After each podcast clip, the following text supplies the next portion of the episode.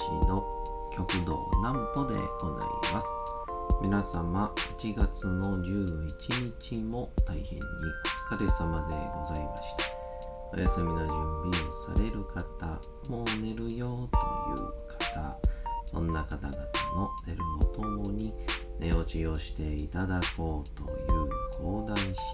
極道南歩の南歩ちゃんのお休みラジオこのラジオは毎週月曜日から金曜日の21時から音声アプリサウンドクラウド、Spotify、Amazon Music、Podcast にて配信をされております。皆様からのお便りもお待ちしております。お便りは極道南歩公式ホームページのおやすみラジオ特設ページから送ることができます。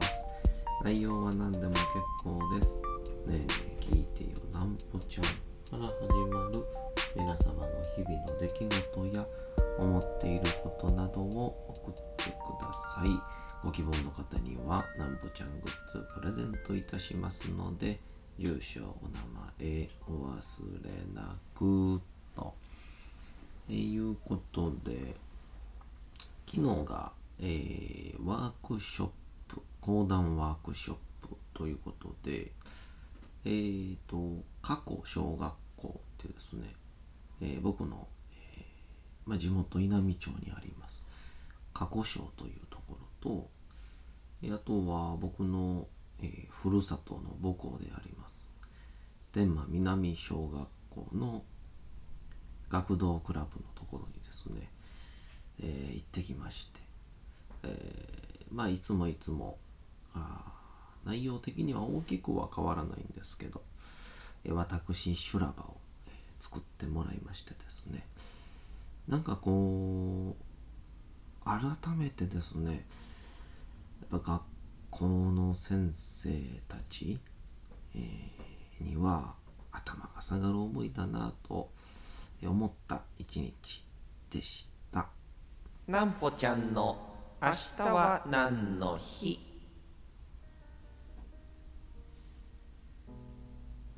さて明日が8月の12日でございます。えー、今日甲子園もね見てたんですけどちょっとあの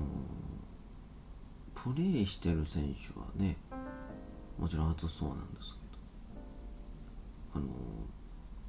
スタンドでねマスクしたまんま応援してるチームのメンバーがよう倒れへんなっていうような、えー、ちょっとね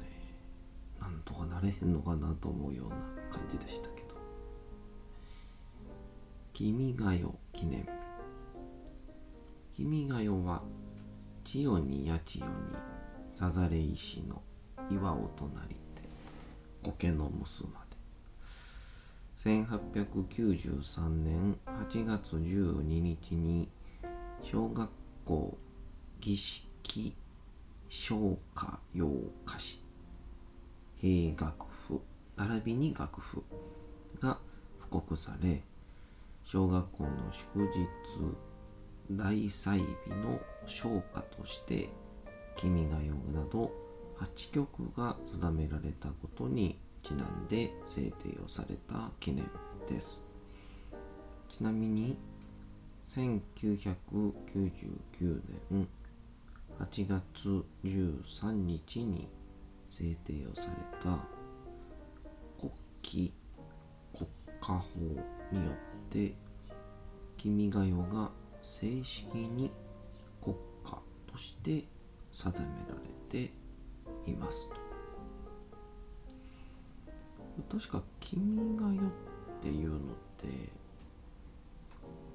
平安時代でしたっけね。かの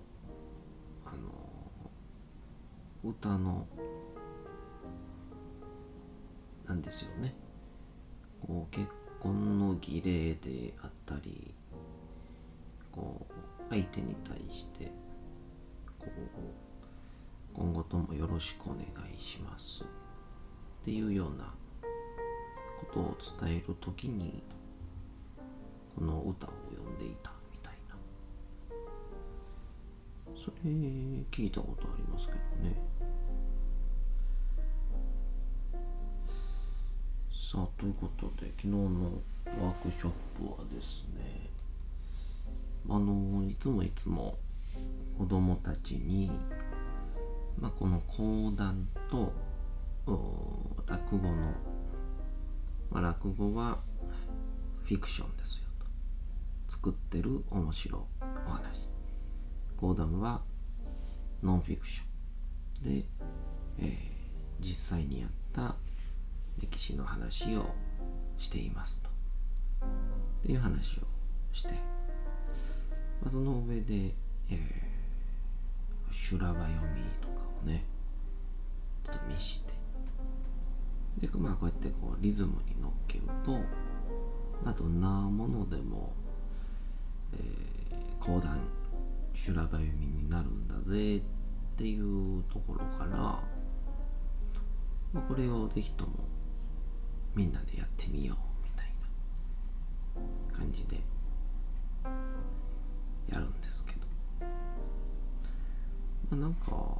これでワークショップフリースクールとかと合わせるともうトータルどうですかね。まあ10回ぐらいやってると思うんですけど。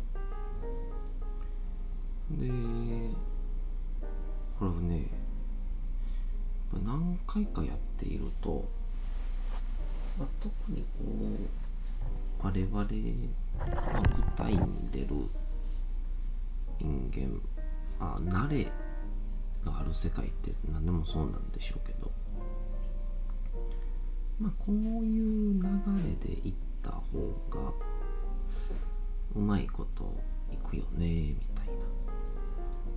感じがあってで何回かやってるうちにまあここで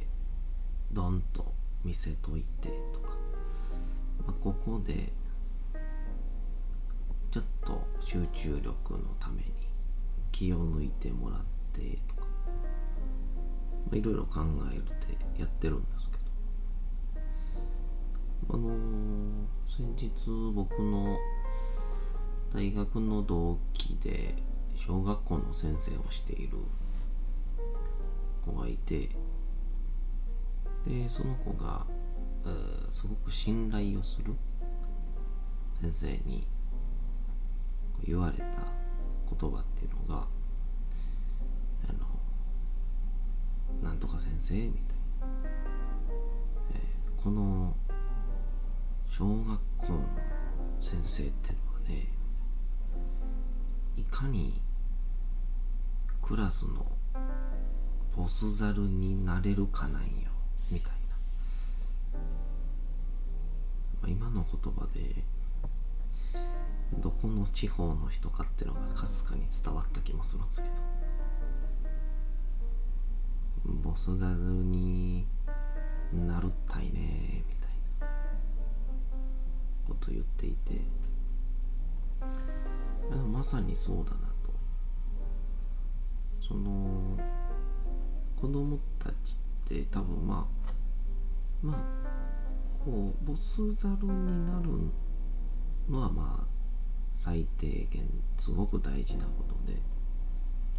まあ、この人の言うことを聞こうって思わせる、まあ、それが恐怖であろうが人望信頼であろうが、まあ、どちらにせよ。っていう時にきっとも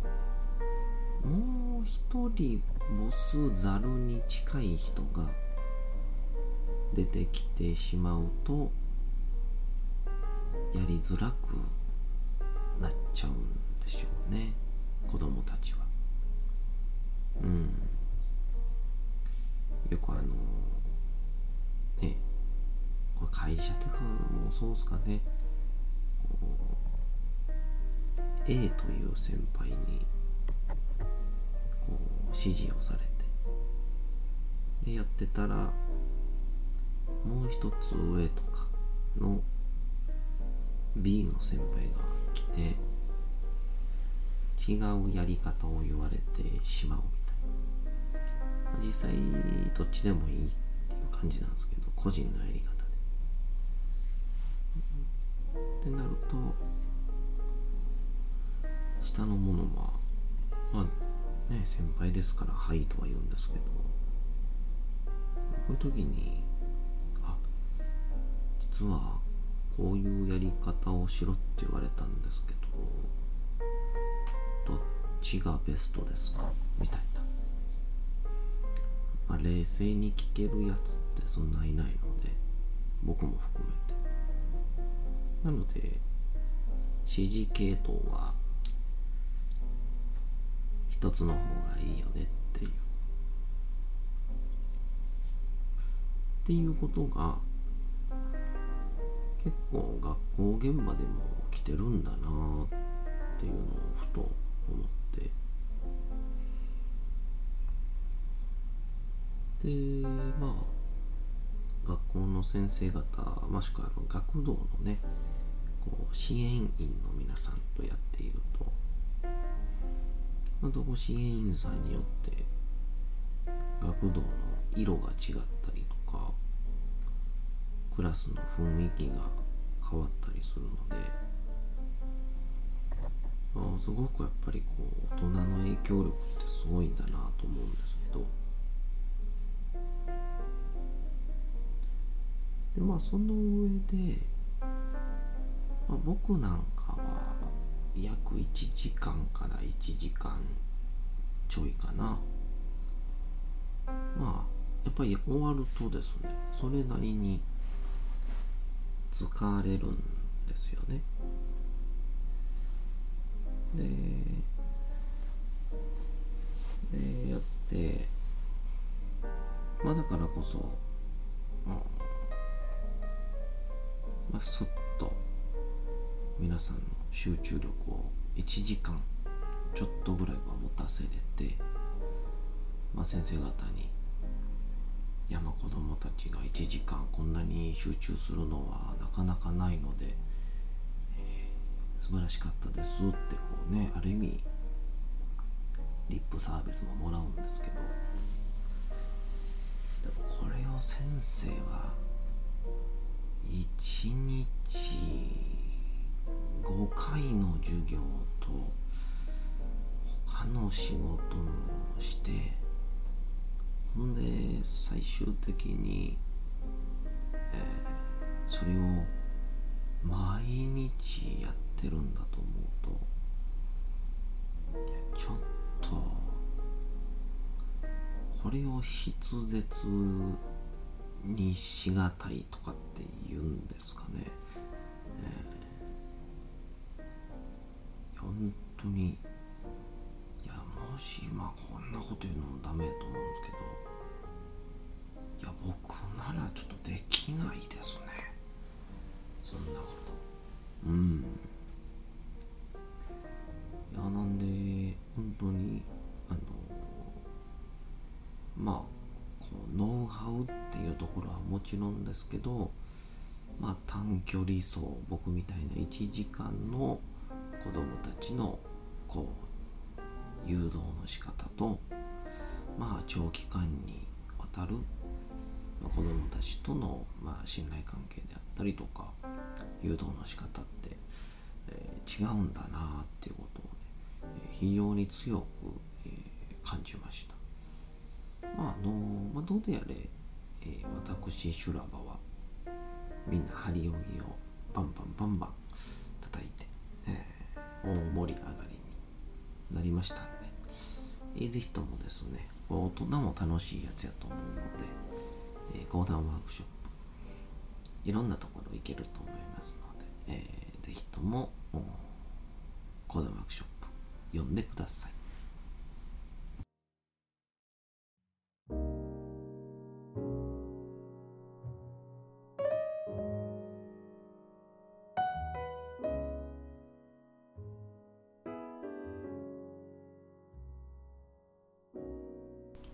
さて時刻は弟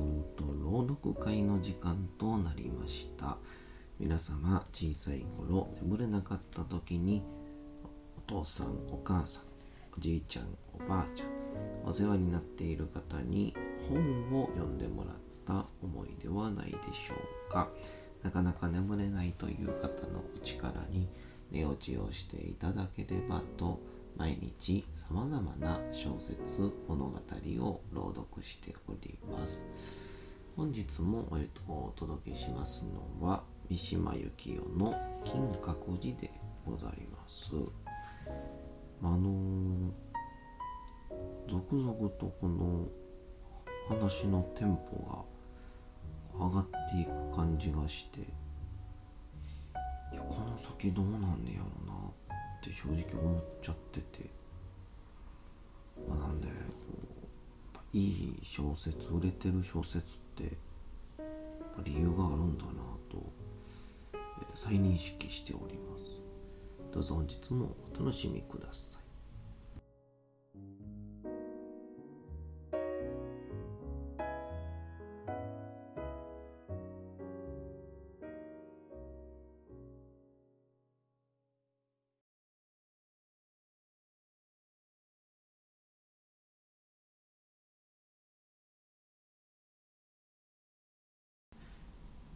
金閣寺。三島由紀夫。フースさんが肩をもみ出したので老子はまた目を閉じた。私は下がらねばならなかった。不満が私の体を熱くしていた。自分のした不可解な悪の行為。その褒美にもらったタバコ。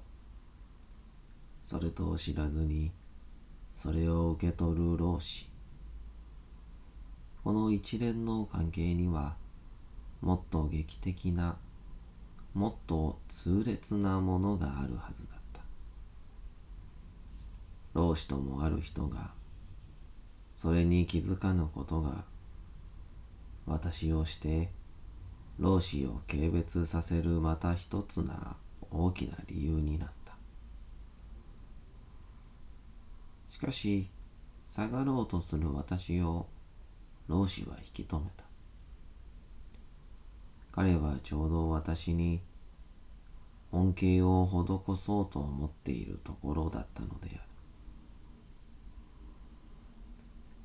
お前よな。と老子は言った。卒業次第大谷大学へやろうと思ってる。亡くなったお父さんもきっと心配しておられるから。うんと勉強をして良い成績で大学へ入らないか。このニュースは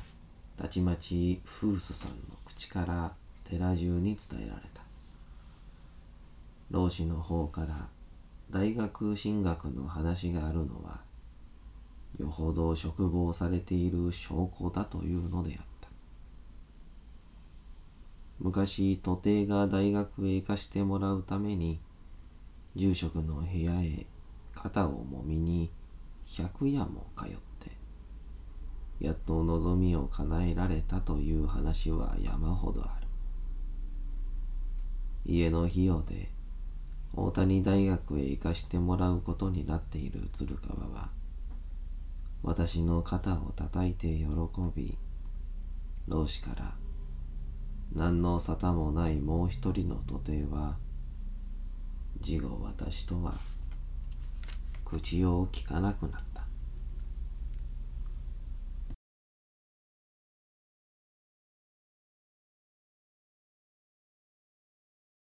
さて本日もお送りしてきましたなんぽちゃんのおやすみラジオ。というわけでございまして8月の11日も大変にお疲れ様でございました。明日も皆さん街のどこかでともどもに頑張って夜にまたお会いをいたしましょ